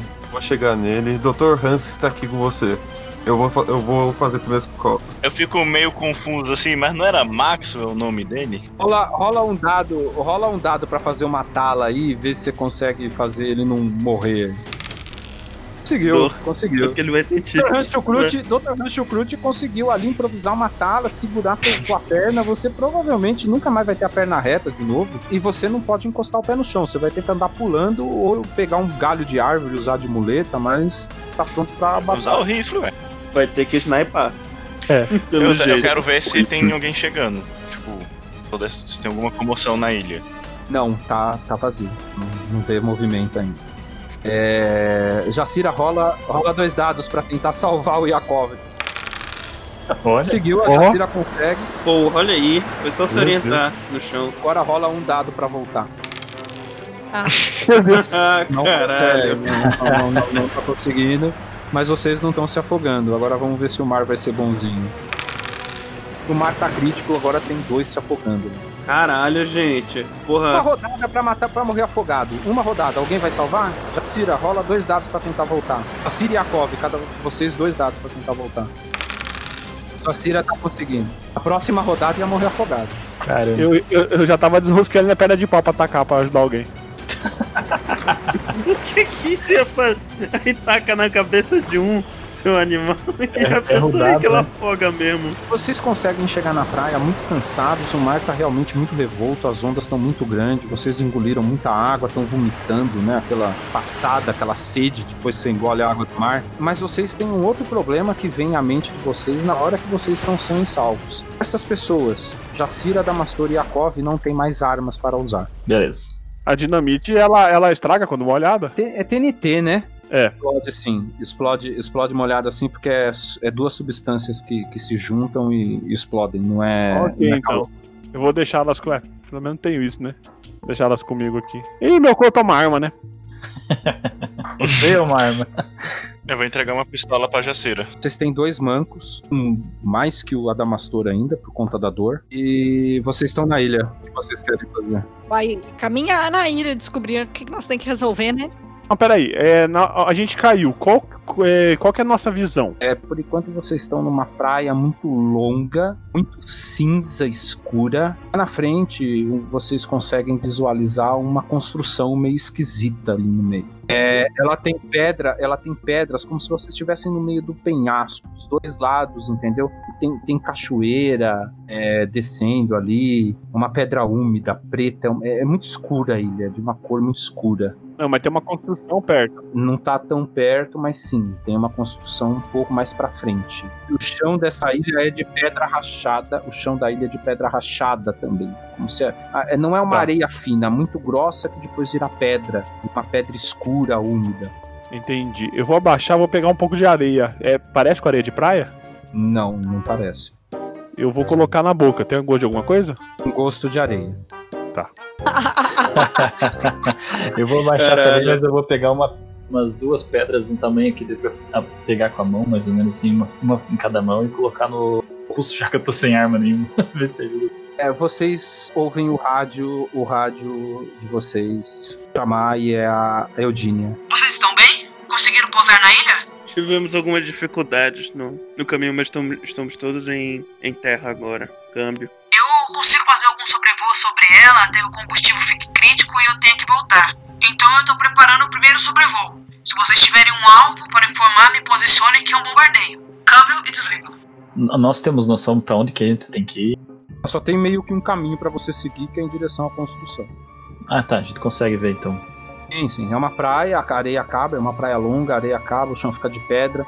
Ao lado esquerdo e direito são penhascos, uma geografia muito irregular, água caindo, cachoeira, e, a- e- e tudo muito cinza e muito preto, umas pedras úmidas, escuras. Conforme vocês vão andando, vocês vão vendo aparecendo algumas construções no chão que parecem ter sido feitas por alguém, que não são reconhecíveis, não- é, é, são coisas muito estranhas. É, os ângulos que formam é, não parecem ângulos naturais, não parecem que estão no plano reto. Parecem distorções que, que é, uma linha reta parece que não é reta. Você acha que a coisa está virada de um lado, quando vocês vão conferir, ela parece que tem entrâncias que formam ângulos novos e revelam novas, é, no- novas faces do objeto que vocês estão observando. Tudo é muito estranho. É, parece que há uma outra dimensão ali, mas é como se é, as coisas estivessem construídas numa outra geometria. Eita, são geometrias não euclidianas. São geometrias não euclidianas. Vocês têm contato, acham tudo aquilo muito esquisito, não parece uma coisa natural e observável no mundo que vocês viveram até então. Vocês começam a se aproximar penosamente, afinal o padre está se arrastando e sendo segurado. Quem está segurando, ajudando o Dom Pietro a andar? Deixa eu ajudo. Quando vocês estão chegando, quando vocês estão chegando perto do lugar, que é mais estranho ainda, porque aparentemente a entrada dele é por um portão, mas esse portão parece estar virado de lado, e, e mesmo assim vocês conseguem ver é, o caminho que segue adiante, que é uma escadaria. É pula uma pessoa na frente de vocês, gritando e urrando, cabelo desgrenhado e barba mal feita, e ela vai vir pra cima de vocês. Ela tá portando alguma arma? Visivelmente dá pra ver alguma coisa? Não, ela tá de mão vazia. Eu vou pra cima dela. Eu vou atirar. Pra cima do Adamastor. Eu vou pra cima dela também. O Adamastor vai pra cima dela. Adamastor, Mano, eu vou dar uma voadeira com a perna de pau. você é bom de briga. 2d6. Aí, ó. Vai dar um. Adamastor Ele consegue deu um, dar um uma gancho de voadora. esquerda, hein? Não, a voadora com a perna de pau. Pera, eu não podia, Ah, não podia perder a piada, entendi. pô. Adamastor consegue dar uma voadora com uma perna de pau, mas o cultista maluco é muito ágil e muito forte. Ele grita, segura a perna da Adamastor no alto e joga o Adamastor no chão contra uma pedra. O Adamastor bate e quica no chão. Ele continua correndo de vocês e agora ele arreganha os dentes. Tem alguma coisa esquisita com os dentes dele? Parecem bastante afiados. E ele pula em cima da Jacira. Ele pula em cima da Jacira, crava o dente na orelha da Jacira e puxa, ficando um pedaço da orelha da Jacira na boca, Pô, ainda bem cheia de um sangue. pedaço. Você vai atirar nele? É... Vou, dá? Então, Jacira. Jacira, você tá, você Eu. consegue. Eu quero, né? Melhor deixar. Rola, rola. Você tá, você tá com ele colado, você tá sentindo bastante dor, mas é um tiro a queima-roupa. Rola É. três. Três? Você, você tá sentindo muita dor, a sua tá, tá, tá tremendo, você encosta o, o- a arma na, na cabeça dele, erra um tiro. Você posiciona então a arma no abdômen dele, trava, e conforme ele sente, você sente sua orelha rasgar e o sangue quente correr pelo seu pescoço, você atira no abdômen dele, mas parece que não foi o suficiente para parar ele. Ele começa a apertar o seu pescoço e você começa a ficar roxa. Eu vou atirar nele, na cabeça. É o seu turno, então. Se você errar esse tiro, ele vai matar a Jacira, tá? Só pra você saber botar uma pressão em você. 2d6, Nathan. Puta que pariu. Você, você atira na cabeça dele e ele cai desfalecido. A Cira levanta ofegante. Metade da orelha dela se foi. Quase o Picasso tropical agora. Porra, Damastor fazendo jus às decisões ruins, né? Eu queria atirar no filho da puta logo de cara. Damastor, rola, rola um D6 aí. Atributo maior, você não se machucou. Menor, você não se machucou. Você Peraí. quebrou uma costela, tá, Damastor? Você tá bem machucado. Porra, gente. É, vocês não me dão uma arma, ué, eu tenho que fazer. Nesse mesmo momento que você, que o Adamastor tá levantando e que a Jacira tá com a mão na orelha, que vocês estão indo ver, aparecem mais dois desses elementos correndo pela escadaria. Eles Ah, estão vou descendo numa atirar. velocidade inacreditavelmente rápida. Eu vou fingir de morto. Maxwell, Caralho. tá com- você tá com a espingarda, né? Sim, Um na direita e um na esquerda. Quer atirar em qual? no mais perto. E, pera aí, Direita. eles estão eles tão vindo no mesmo caminho que o outro tava vindo, né? Eles estão descendo a escada, vocês têm que subir. Tá, eu vou. Na hora que um passar por mim, eu vou estar fingindo de morto, eu vou agarrar o gancho, vou enfiar o gancho na perna dele, pra ele cair. Maxwell, consegue acertar. É, não é um tiro, não é um tiro certeiro, mas é o suficiente pra fazer ele cair no chão. E Nathan, atira no da esquerda agora. Caramba. Você consegue matar. é, é, o, você não acerta na cabeça, mas é um tiro que realmente mata. O outro tá levantando, machucado. Ele começa a cambalear e bancar. E eles parecem um zumbi. E ele começa a tomar velocidade de novo. Começa a grunir e vem pra cima de vocês. Eu vou tirar. 16. Jacir acerta o segundo tiro, ele cambaleia, mas não é o suficiente pra parar ele ainda. Ele volta a andar meio mancando, com o braço caindo e começa a tomar velocidade de novo. Ele Puxa, tá passando pô, tira aí. Agora. Você quer tentar dar rasteira nele, Adamastor? Não, eu vou tentar enfiar, é tipo assim, sabe? Pegar o, o gancho e enfiar na, na, na panturrilha dele pra, pra, ele, pra ele cair. Fala um dado. Ó. Uh, beleza. Perfeito. Você rasgou a panturrilha dele de fora a fora, praticamente. Ele caiu. E na- quando ele cai, ele vira, olha pra você. E ele vai tentar vir pra cima de você. Pega, ele vira e morde a sua perna e arranca um pedaço da sua coxa na boca. Não, peraí, é, ele morde a qual perna? D1, ele morde a perna que tem carne. D2, ele morde a perna de madeira. Ele mordeu a perna de madeira da Damastor. Puta que pariu! E ele tá, e ele tá, e ele tá mordendo e mastigando a perna de madeira da Damastor que nem um maluco. Ataque de oportunidade. Eu quero meter o meu gancho na cabeça, na nuca dele, então, já que ele já. Rola 2d6. Aí, aí, Aí, aí. Você consegue enfiar o gancho na cabeça dele. Ele demora um pouco pra parar de mastigar ainda, mas ele tá morto. Caramba. Vocês se recompõem, começam a subir. o Que vocês achavam que era uma subida, mas na verdade é uma descida. Começam a descer. O que vocês acharam que era uma reta, que na verdade é uma curva quase muito fechada. Vocês, de longe, de longe, é, começam a ouvir um barulho de muitas vozes em uníssono. São muitas vozes. Adamastor, é o momento de jogar dinamite, hein? É Eles estão muito longe? Estão ouvindo de baixo, conforme vocês vão andando. Mas a gente não tá vendo eles, só ouvindo. Vocês estão ouvindo e conforme vocês vão andando, o som vai ficando mais alto. Vocês em algum momento saem de uma curva, vocês conseguem ver borda da ilha, penhasco. À frente do, do penhasco tá um homem vestindo um capuz e uma capa negra. Deve ser na ordem de 500, 600 pessoas, todas elas gritando. A gente tá em seis. Um, dois, três, quatro, cinco, seis. Eu dou uma dinamite pra cada e falo, vamos jogar. Você vai dar uma banana de dinamite para cada um. Nesse momento, o rádio que vocês falam é a Eudínia. Pessoal, tudo bem, eu tô sobrevoando a ilha Caralho, a gente pode pedir pra ela bombardear Caralho, também. é verdade. eu fiquei pensando nisso, só que, por exemplo, eu tô com um certo medo disso. Porque o mestre falou que a- a- as formatos, as formas são todas estranhas. Né? Não, a gente tem sinalizador. A gente tá com o sinalizador no meio. Na hora que o pessoal estiver confuso, as bombas vão cair. A gente já joga dinamite por cima, entendeu? E Acho que você não, acho que você não, acho que você não entendeu, Damastor. O problema é o do. É o, as formas que a gente tá vendo não são exatas. O que eu- tá falando aqui pode ser que a gente joga o sinalizador, ela tem que atirar, atire, mas na verdade não é onde pra atirar. Entendi, entendi, mas aí ela vai se, vai, vai se guiar pela, pela luz, né? Não vai se, se guiar pelas formas.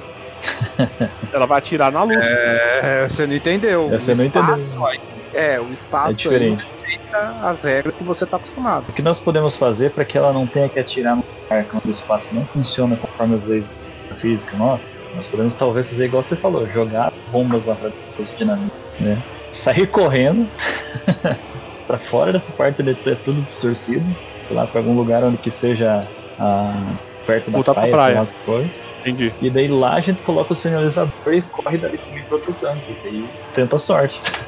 Tem que correr muito, né? Pois é. O som de fundo, eles estão eufóricos. Ya, ya, Cthulhu, Fatang, e de repente um silêncio ensurdecedor. Muito silêncio na ilha. O homem vira, fala: É chegado o tempo do sacrifício final. Sniper, sniper. Cadê o sniper dessa porra? Ele chegou até nós. e olha pro outro lado, um lado inverso, na verdade, parece que ele tá olhando pra trás e fala: Venham, vocês são bem-vindos a assistir. Caramba. Eu vou. Puta merda. Não vai não. Damastor sai. Parece que vocês estavam saindo da, da, da estradinha que vocês estavam, né? Da, da escadaria, que era uma, uma subida, mas na verdade era uma descida, na verdade era curva. Vocês saíram antes do esse local arredondado onde essas pessoas estavam ajoelhadas e falando Ya, Ya, Cthulhu Fatang. Agora, quando o Adamastor dá um passo, essa na verdade que ele não estava na perspectiva de trás, mas estava do lado dele. E que estava muito perto. Era impossível não ser visto. Vocês são realmente persistentes. Eu percebi que vocês estavam atrás de mim desde os Estados Unidos. Vocês vieram para participar do grande sacrifício ao poderoso Cthulhu. Ninguém me acompanhou, né? Ou só, só eu? Você deu dois, três passos pra frente, mas tá todo mundo ali meio que tentando se esconder, mas tá todo mundo muito à vista de todo mundo. Achavam que vocês estavam escondidos, mas não estavam. Entendi. Eu tô indo quase pra voar na. cair no soco com esse homem. Pera aí, ele é o mesmo cara que a, que a gente viu lá no, no quadro? É, ele é o mesmo cara do quadro. Olha só. Ele vira e fala: Vocês também adoram a Cthulhu? Hum, eu acho que não, não é? Mas de qualquer forma, vejam, ele está vindo! E aí ele olha para pro oceano e aponta para vocês uma nuvem negra, muito muito densa, com raios, trovões no meio dessa nuvem. Ela começa, ela começa a, a tomar uma forma espiralada e, e as ondas começam a aumentar, como se estivesse vindo uma grande tempestade e um furacão para a ilha. Se eu der um tiro na cabeça dele, isso para? Acho que agora é a hora. Agora é a hora. Vou dar um tiro. Que se foda. Depois do Nathan também quero dar um tiro. Só de ódio. Desse cara. Ele falou de sacrifício, né? Então, É. tipo, realmente não tem como impedir a galera de se sacrificar ali. Não sei se é a gente matando. Então vamos sacrificar ele logo, vai. É. Ele vai ser. Eu já olho pra ele e falo, você vai ser o primeiro sacrifício. Não fala nada, caralho. Vocês querem matar o cara ali, entendeu? É isso. Vocês querem matar o cara. O que, que a gente vai fazer? Não tem o que fazer. Vamos matar. Ah, Se a gente morrer, morreu. O importante é a nossa vingança, vai. Mata Também acho. Também tô, tô nesse estilo. Quero matar esse filho da puta, foda-se o mundo. Depois a gente vê o que que a gente faz com o Cutulo, vai. Nathan e Jacira, vocês vão rolar um dado. Jacira, ela, ela atira, apesar de uma distância ainda, ela tem certeza que mirou na cabeça, mas o tiro acerta a perna dela. Caralho. E o Nathan, tiro acerta o braço do Maxwell. Vocês tomam o tiro, a Jacira cai ajoelhada, o Maxwell recolhe o ombro, Kuren olha pra vocês e fala: Calma, meus filhos, não precisa disso. O que estamos fazendo aqui não requer armas e esse tipo de violência. Tudo que estamos fazendo aqui foi planejado para que Lord Cthulhu venha nos abençoar com um verdadeiro desespero. E ele saca uma faca bolso. Uma faca muito bonita e uma faca ritualística. Ele olha, crava a faca no próprio peito. Quando ele faz isso, todos os 500, 600 cultistas também fazem a mesma coisa. Todos morrem. Eles ouvem com muita estática a Eugênia chamando no rádio. Sobrevoando a ilha novamente. A gente acabou de ver um suicídio, um suicídio coletivo aqui e eu acho que isso não é um bom sinal. Você consegue ver uma tempestade aproximando? A tempestade tá rolando no mar, né? Ela tocou o mar, tá tendo ondas muito fortes. Isso é um problema para vocês saírem daí, né? O mar começou É, a avançar para dentro da ilha e parece que a ilha vai ser tomada por água. Eudínia, bombardeia a espiral. Câmbio. Que espiral? Você quer que eu bombardeie o centro da tempestade, é isso? O olho do Isso. furacão. Qual é o sentido de bombardear uma tempestade em alto mar? Só vai. Confia, confia. Ela muito a contragosto desvia e segue no caminho da tempestade. Vocês querem fazer alguma coisa aí? Vocês estão vendo a tempestade, estão vendo o avião indo, estão vendo o mar entrar na ilha. Abrem a caixa do Necronomicon. O Necronomicon está mudo, ele já não atormenta mais a mente de vocês. Olha Parece só. que ele não diz nada. Vocês querem tentar ler? Ah, vamos ler tudo que puder agora, né? Na porta dele e pergunta: Alô? Quem Alguém? vai, quem vai, quem vai tentar ler? Eu vou tentar ler. Eu também posso ler, gente. Calma, Você- uma um de cada vez, né? É, pode ir, Jacob, no caso, fica à vontade. a tempestade começa a se dissipar. Parece que é, ela tá, tá indo embora. O avião tá, tá, tá indo em direção. Vocês ouvem um rádio de Angínia. A tempestade está cessando. Ela começa a preparar o fly dos motores para voltar. Quando Um grande terremoto chega na ilha. E vocês veem saindo da água ser gigantesco. Aí fudeu já. cuja cabeça toca o céu. Tá tão longe de vocês, é antinatural o tanto que ele se levanta. Nesse momento, o rádio da Eugênia para e ele dá a primeira, o primeiro passo em direção a vocês. Levanta uma onda gigantesca. Ele deve estar a alguns quilômetros de distância. A profundidade abissal da água bate na canela dele. É um ser gigantesco, com asa de dragão, com cara de polvo e com olhos da morte. Todos vocês veem uma onda gigantesca chegar na cidade. Vocês são abraçados pela água e pela profundeza do mar. Tulo renasceu.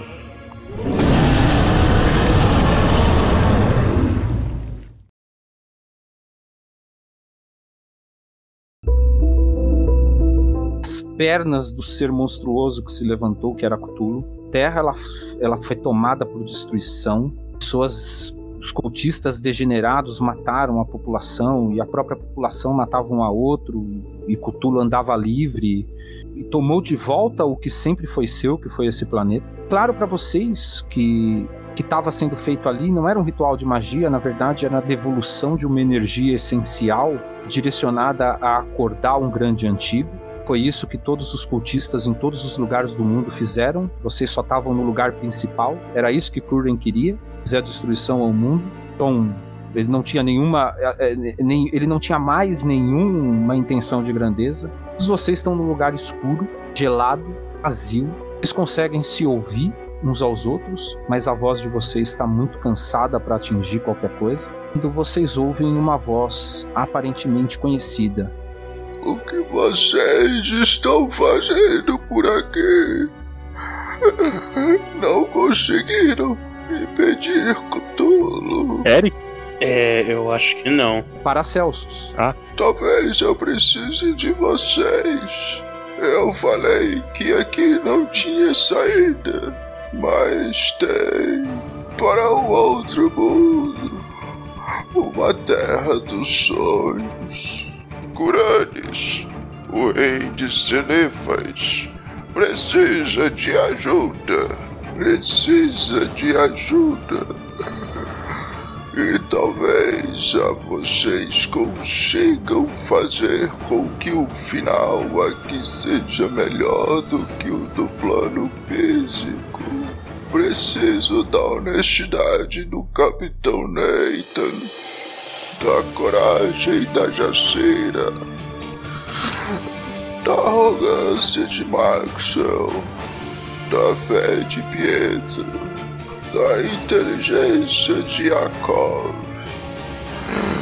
e de você, Adamastor.